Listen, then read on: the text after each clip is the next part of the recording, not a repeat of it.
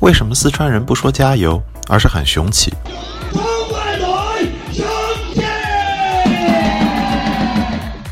为什么英国米尔沃尔的足球流氓无所畏惧？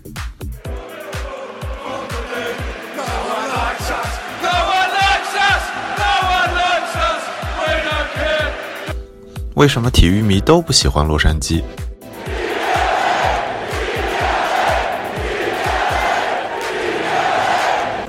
为什么北京永远在争第一？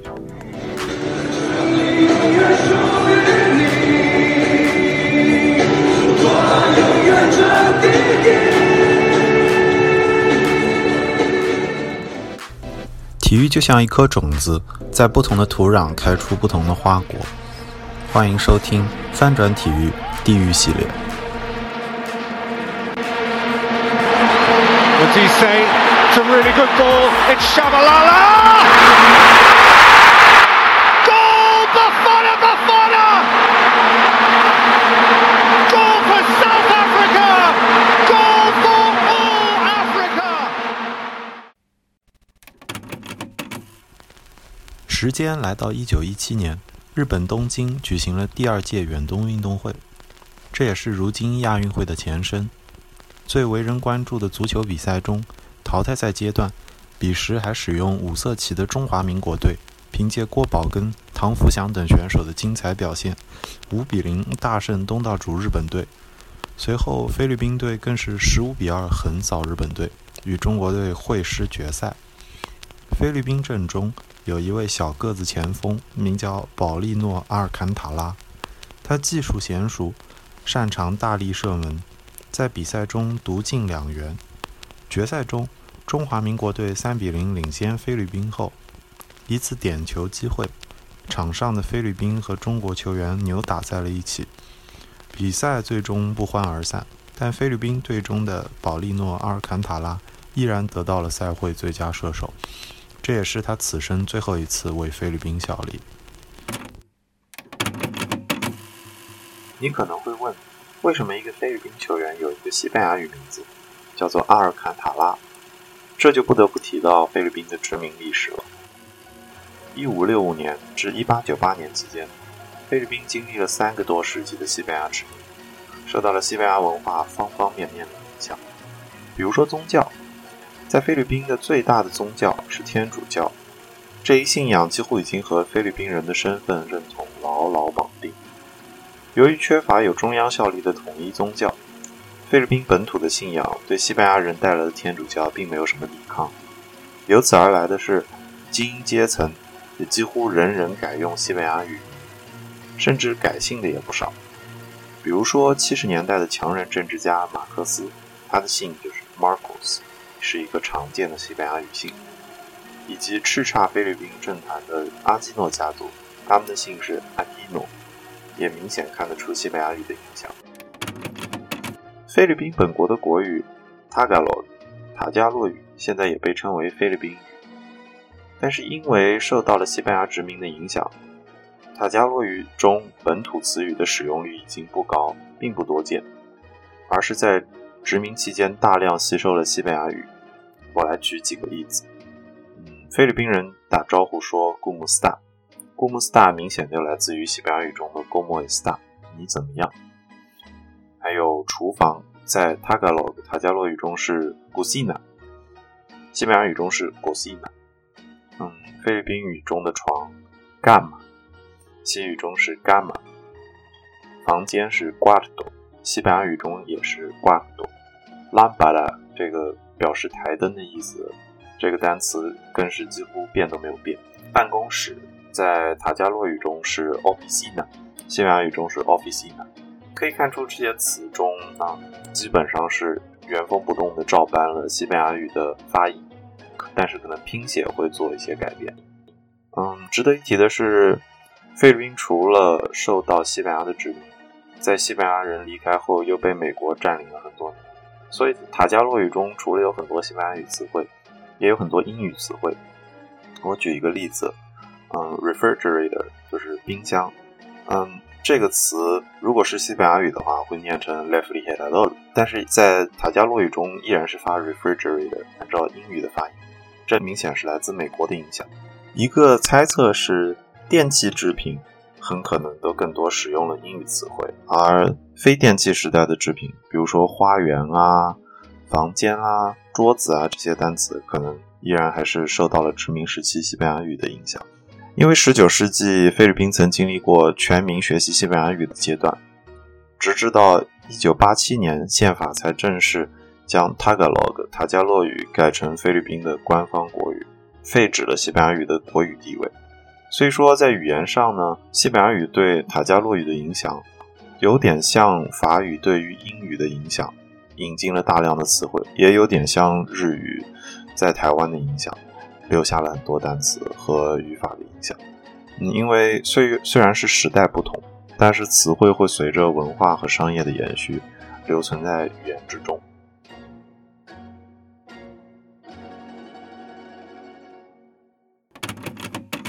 说完了西班牙语对菲律宾的影响，让我们再回到保利诺·阿尔坎塔拉。一八九六年，保利诺生于菲律宾伊洛伊洛省。各位现在听到的这首曲子，正是为伊洛伊洛省所作，名为《Paseo de Ilo Ilo》，伊洛伊洛的小道。这首曲子是当时非常流行的西班牙舞曲，用来向心上人求爱，至今依然可以在伊洛伊洛省听到。当然，这个伊洛伊洛和日语应该没有什么关系，哈哈。保利诺·阿尔坎塔拉的父亲是一位西班牙军官，母亲则是伊洛伊洛省的本地人。三岁时，阿尔坎塔拉就随父亲搬回了加泰罗尼亚的巴塞罗那。注意，这个时间点其实很微妙，因为前面我有提到，西班牙的殖民是到了1898年结束，这是因为1898年爆发了美西战争，也就是美国和西班牙一开始就古巴的争端，最终演变成为了美国对于西班牙全世界范围内的殖民地的大范围的攻击。在太平洋这一边的马尼拉湾海战中，美国舰队也大挫西班牙舰队，最终西班牙割让了吕宋岛，这也就是菲律宾的主岛，菲律宾的首都马尼拉也就在吕宋岛上。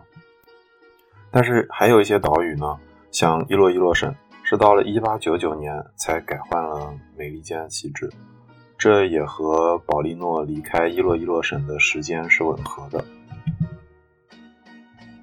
据记载。小时候，保利诺的身材十分矮小，是经由巴塞罗那民宿甘博的亲自挑选才送来了巴塞罗那。一八九九年，巴塞罗那也是舰队伊始，他主场还在 Camp de la Industria。这这个球场好像没有中文译名，我只能在这翻成工业球场。甚至还没有搬进后来诺坎普球场的前身勒科茨球场。保利诺的足球生涯都在西班牙的巴塞罗那。他一九一二年迎来了球队一队的首秀，就上演了帽子戏法。一九一三年，十六岁的保利诺单骑闯关，帮助球队击败皇家社会，夺得西班牙国王杯。随后的几年，他也拿到了加泰罗尼亚冠军和西班牙联赛冠军。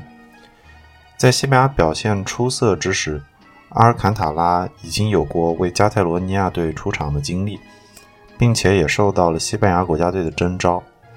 但受到父母的指令，他被迫回到了菲律宾，进入医学院深造。在此期间，保利诺兼职踢球，带本地的队伍数次夺得菲律宾国内比赛的冠军，也因此才有了参加远东运动会和国足球员交手的机会。值得一提的是，除了他是一个足球高手，保利诺还曾经是菲律宾的乒乓球国手，可谓是跨运动的天才了。从日本回到菲律宾后，阿尔坎塔拉感染了疟疾。父亲希望他在菲律宾本地接受治疗，但巴塞罗那方面希望保利诺继续回来效力。保利诺本人也借机施压，表示只有放他回巴塞罗那踢球，他才会配合治疗。终于，他得偿所愿回到了巴塞罗那。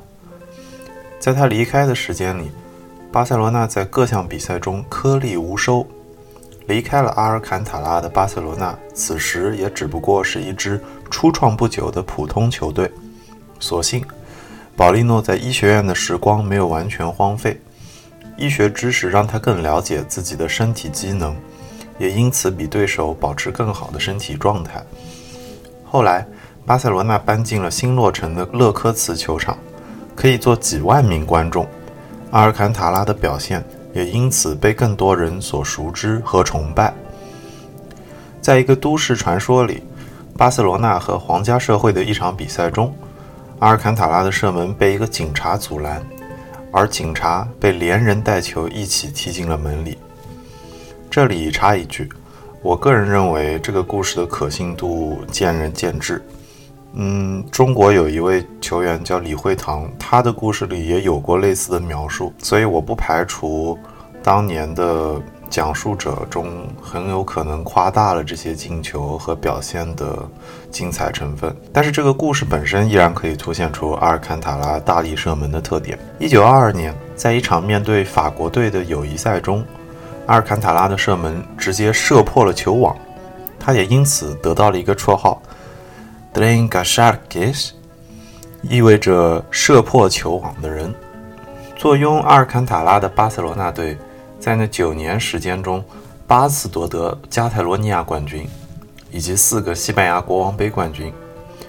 按照巴塞罗那队官网的介绍，他在三百九十九场各类比赛中，一共打入了三百九十五球，进球总数仅次于梅西。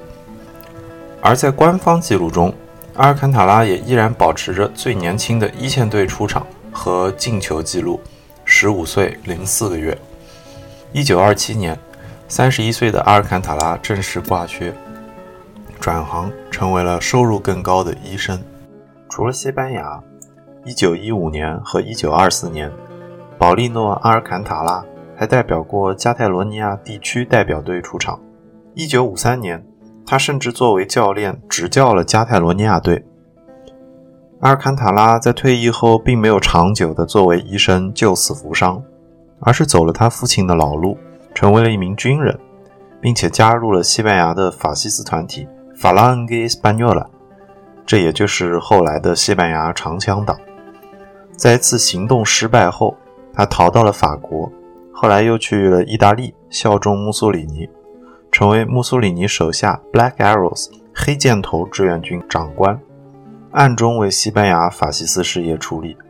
回国后，他成为弗朗哥手下政权里的高官，效力于弗朗哥政权下唯一合法的政党——传统主义西班牙国家工团主义进攻委员会方阵 （Fed de la Jones）。我念一下，也是觉得这个这个党实在是名字太长了。一九六四年去世前。他还曾任西班牙国家队的主教练。阿尔坎塔拉没有等到弗朗哥死后西班牙的重生，但这对于弗朗哥手下的他来说，也许反而是件好事。本节目的标题我打了引号，因为保利诺·阿尔坎塔拉到底是菲律宾人、加泰罗尼亚人还是西班牙人呢？这一团乱麻根本理不清，或许也并不重要，因为那个年代也很少有人能搞得清楚。首先，在他出生的时候，并没有菲律宾这个国家。菲律宾人在西班牙人战败离开后，也继续和美国打游击战，直到1946年美国人离开，并且认可菲律宾独立。菲律宾的身份认同也因为有许多军人二战时为美军效力，更加复杂。这个问题就有点像台湾在二战中，因为有台籍日本兵的存在，所以也对殖民时期的日本有着非常复杂的情感。直到两千年初，都有人希望菲律宾加入美国，成为美国的第五十一个州。而加泰罗尼亚在经历了弗朗哥时代的高压，重新恢复了加泰语的传播和教育，地区的民族情绪愈发增强。巴塞罗那也作为本地的象征，成为了加泰罗尼亚政治的一部分。现如今的分离独立运动，更是让生活在这里的加西班牙人对于身份有些迷茫。而离开巴塞罗那后，在欧洲东奔西走，最后又效力于弗朗哥政权的阿尔坎塔拉，也很难被定义为一个纯粹的加泰罗尼亚人或者西班牙人。但也许身份就是一团没有人搞得清楚的事情，军旅生涯和行医经历可能都会随历史烟消云散，终将被淡忘。但阿尔坎塔拉作为足球民宿的生涯，始终会被三个地区所铭记。他的一生跌宕起伏。恰恰见证了西班牙帝国的分崩离析。也许他的故事是一个足球故事，但也是一个殖民故事，是每一个经历那个动荡年代的西班牙人的故事。